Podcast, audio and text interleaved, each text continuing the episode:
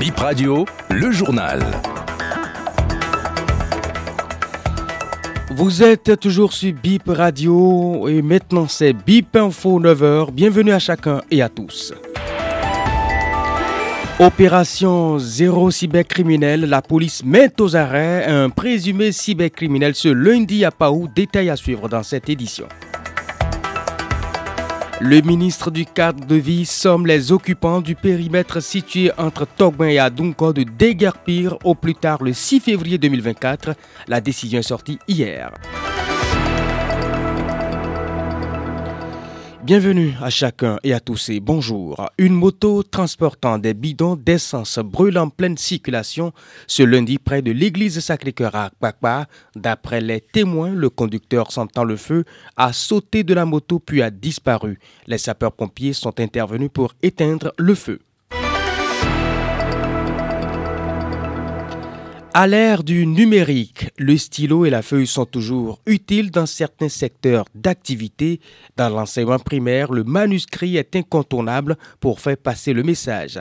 La communauté internationale accorde chaque 23 janvier une attention à l'écriture manuscrite et c'est le cas ce mardi. Médard Zogbe Fassinou, directeur d'école, exige une demande manuscrite lors du recrutement des enseignants. Même pour les demandes d'emploi, on veut une demande manuscrite.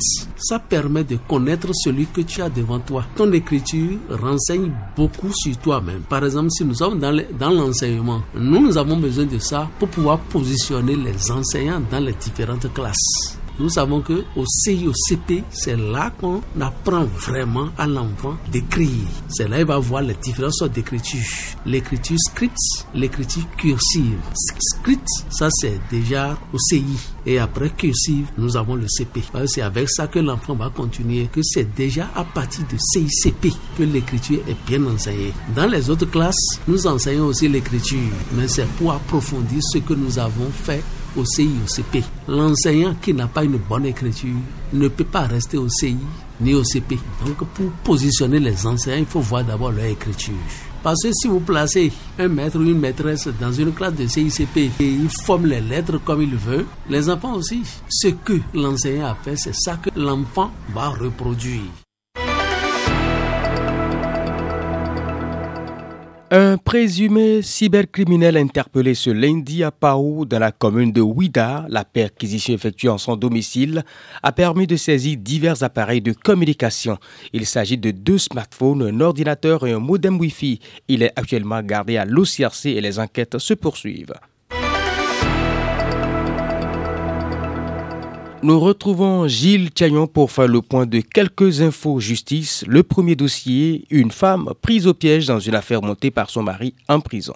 Une dame apporte la nourriture à son mari en prison et se fait arrêter pour exercice illégal en pharmacie. En lieu place de la nourriture qu'elle transportait, les gardes pénitentiaires découvrent des boîtes de tramadol. Lors de son procès à la criette ce lundi, la femme explique qu'elle ignorait le contenu du colis. Ce jour-là, sur instruction de son mari, elle a récupéré le supposé repas auprès de quelqu'un afin de le remettre au co-détenu de son époux. Lors des débats, le mari reconnaît que sa femme n'était pas au courant de ce stratagème pour faire introduire dans leur cellule quantité importante de tramadol. Le ministère public a requis une mise en liberté provisoire pour la femme. Le juge accepte la libération provisoire de la dame. Les deux autres accusés retournent en prison. Le dossier est renvoyé au 25 mars.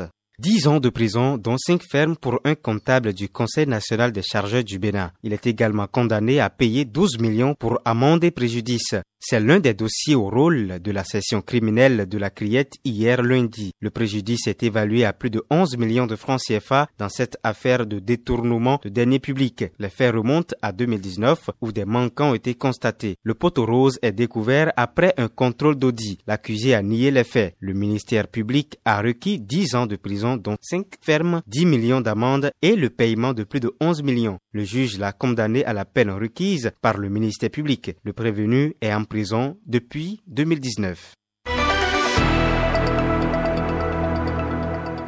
Les occupants de l'emprise des infrastructures prévues sur le périmètre des 80 hectares situés entre Togbin et Adunko sont de libérer au plus tard dans la première semaine du mois de février 2024. Le délai cours du 23 janvier au 6 février 2024, soit 15 jours. Décision du ministre du cadre de vie rendue publique ce lundi 22 janvier 2024. Le démarrage des travaux physiques est imminent. Direction la commune de Boukoumé pour ce fait divers. Un malade mental saccage une église catholique à Corontière. Il a défoncé la porte de la chapelle et s'est introduit à l'intérieur de la chapelle muni de hache.